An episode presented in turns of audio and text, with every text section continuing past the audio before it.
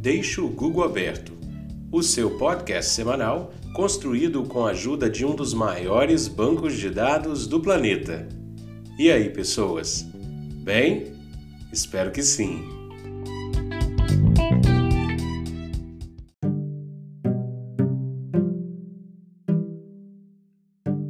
Esse é o episódio número 5.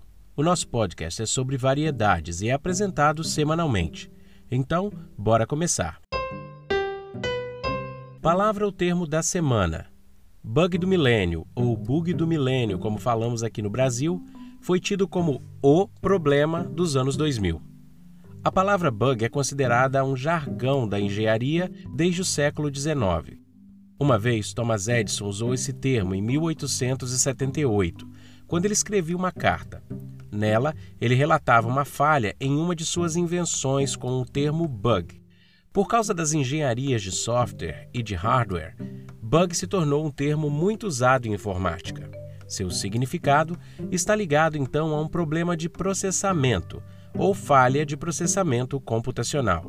Os bugs, para nós mortais não programadores, são vistos e sentidos durante o uso de programas de computador ou normalmente utilizando páginas de internet que, quando não funcionam corretamente, tiram nossa paciência. Quem nunca, né? A frase muito usada deu bug aqui, por exemplo, serve para caracterizar um problema acontecido e hoje em dia pode ser qualquer problema nesse contexto, não só em informática. Mas o caso do bug do milênio, o termo nasceu no final do século XX e o que era um problema de informática passou a preocupar o mundo todo. Havia um medo no ar de que os sistemas informatizados reconhecessem a virada entre os anos de 1999 para o ano de 2000 como o ano 1900 e não como o ano 2000. Essa dúvida se deu porque a maioria dos computadores não tratavam até então os anos com quatro dígitos, mas sim só com dois dígitos finais. Havia então realmente uma lacuna não respondida de que, quando os computadores chegassem ao ano 00 para o ano 2000, os dois dígitos iniciais não mudariam de 19 para 20, e assim aconteceriam muitos problemas ao redor do mundo.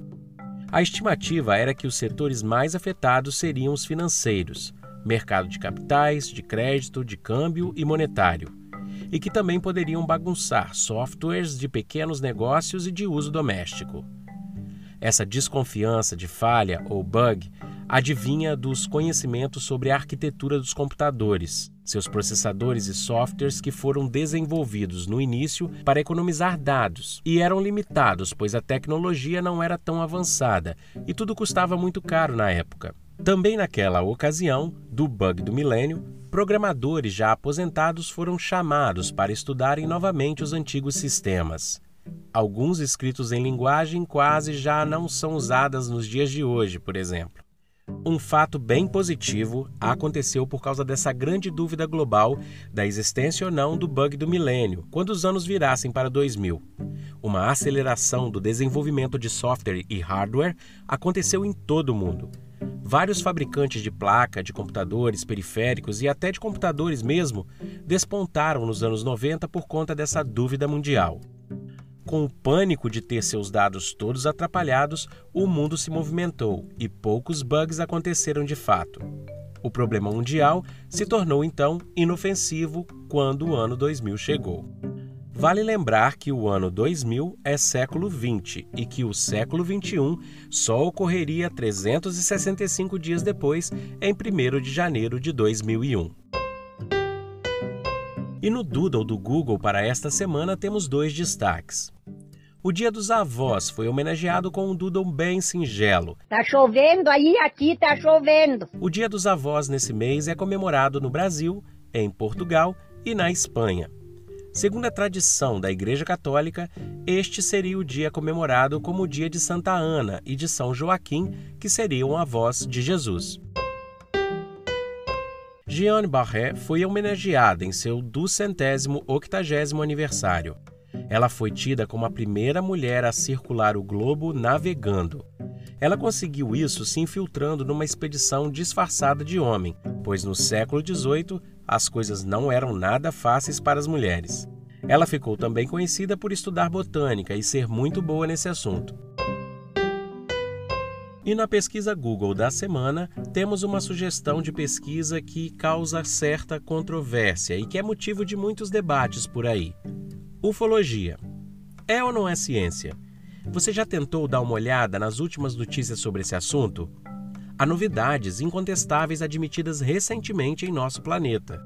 Há também inúmeras imagens e vídeos curiosos. Alguns são claramente uma farsa, seja barata ou elaborada em computador, mas outras são tão intrigantes e curiosas que renderão algumas horas de entretenimento na internet.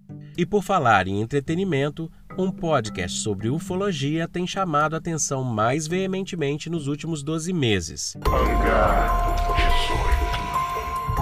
Ele trata do assunto de forma conjectural e divertida ao mesmo tempo. Ele tem feito abordagens investigativas em cima de fatos, fatos novos e velhos, com toques de ceticismo, dúvidas, crenças, piadas e muito mais. Vale a pena conferir Hangar 18 para conhecer os casos mais famosos de avistamento ufológicos no Brasil e em outras partes do mundo. E na dica de hobbies da semana, vamos falar sobre origami. Ori significa dobrar e kami significa papel. Juntos formaram a palavra origami. O papel nasceu na China, mas foi levado ao Japão depois de uma guerra. Como era algo pouco acessível e caro, as dobras começaram com enfeites de lapela para kimonos dos nobres. Com a acessibilidade do papel aumentando ao longo dos anos, os pais começaram a ensinar aos filhos como dobrar o papel para que tomassem formas de animais, flores, brinquedos e muitos outros objetos. Enraizado na cultura japonesa, mas espalhado por todo o mundo, hoje o origami é estudado seriamente nos institutos de tecnologia, como o MIT e a NASA, por exemplo. Também é estudado por diversas outras empresas privadas. O origami passou do papel como simples dobradura para a vida da gente. Na engenharia espacial, o origami está presente na forma de desdobramento daqueles gigantescos painéis solares, de satélites e de estações espaciais.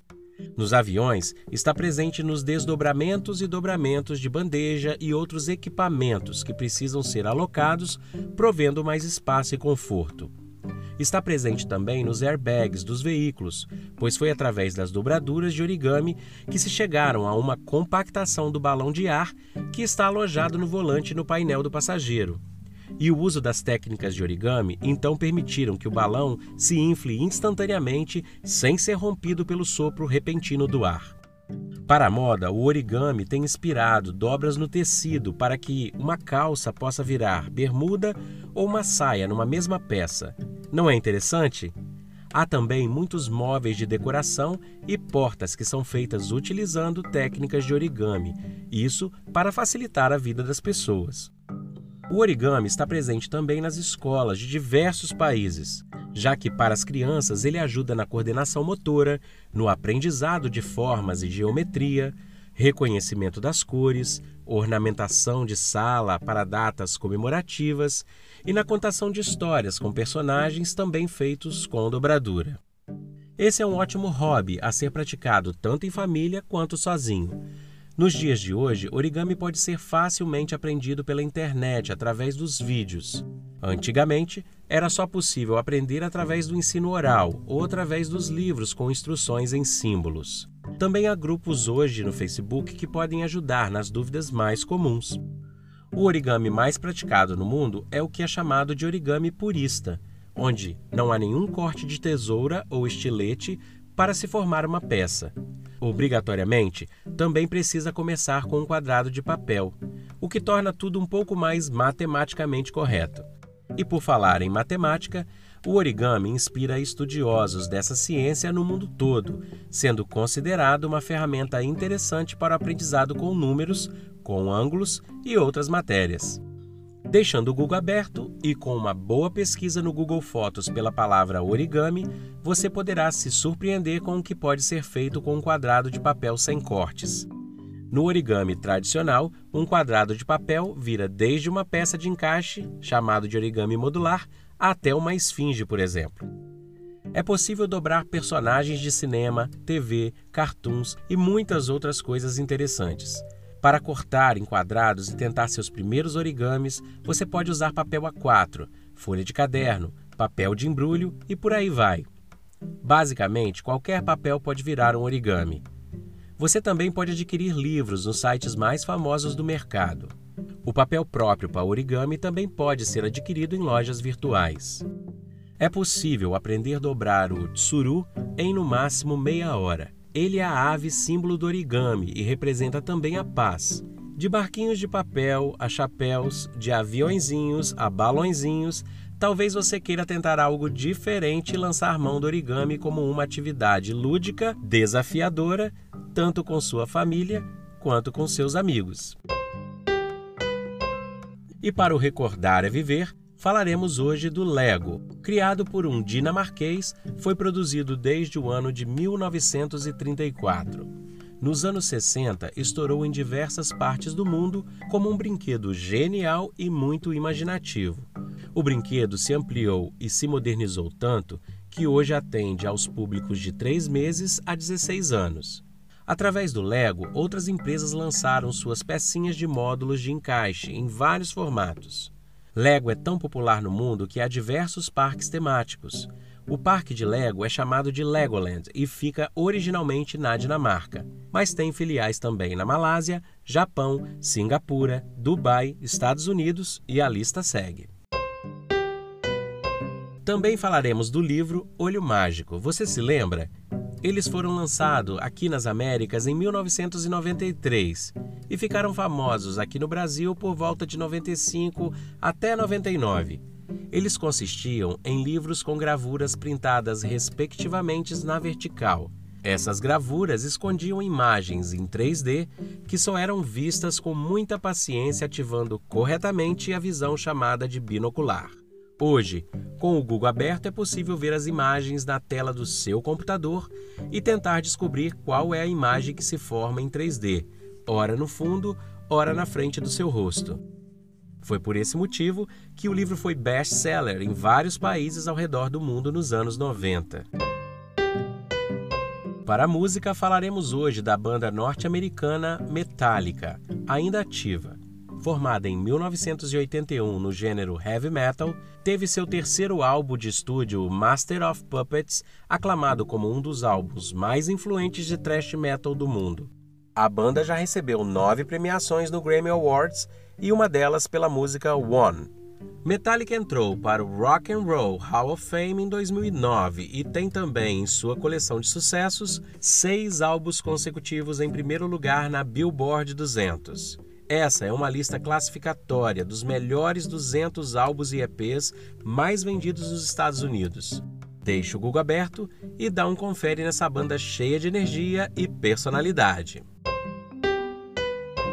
E no Notícias Variadas, a Torre Eiffel reabriu recentemente e foi o fechamento mais longo desde a Segunda Guerra Mundial.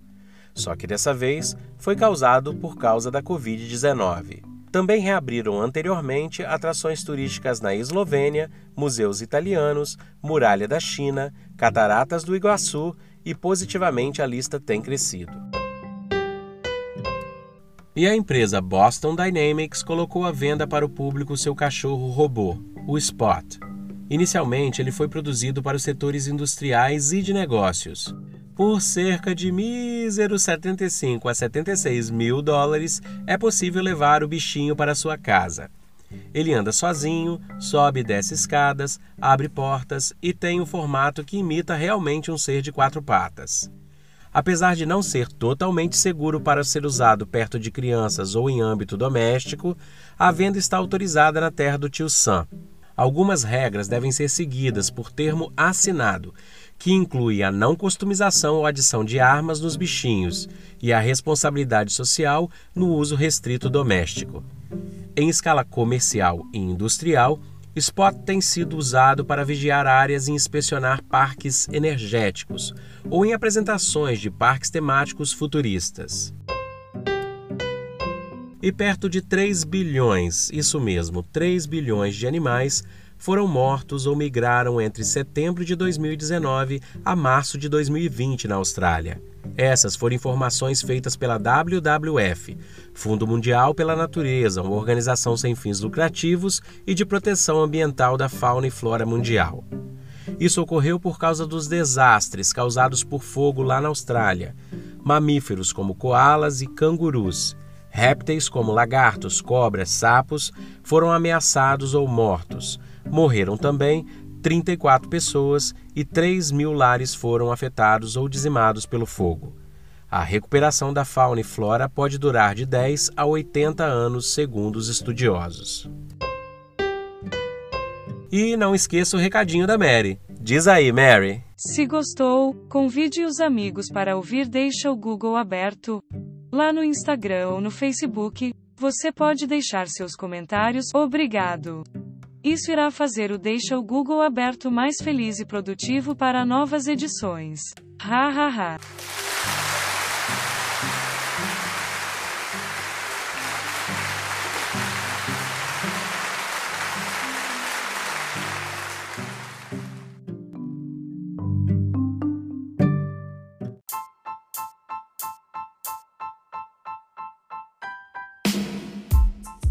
É isso aí, pessoas. Espero que tenham gostado dessas variedades de assuntos que sempre serão surpresas a cada nova gravação semanal. E para tudo isso que eu disse ou para alguma coisa que você ouviu e precisa saber mais, deixa o Google aberto e até a próxima!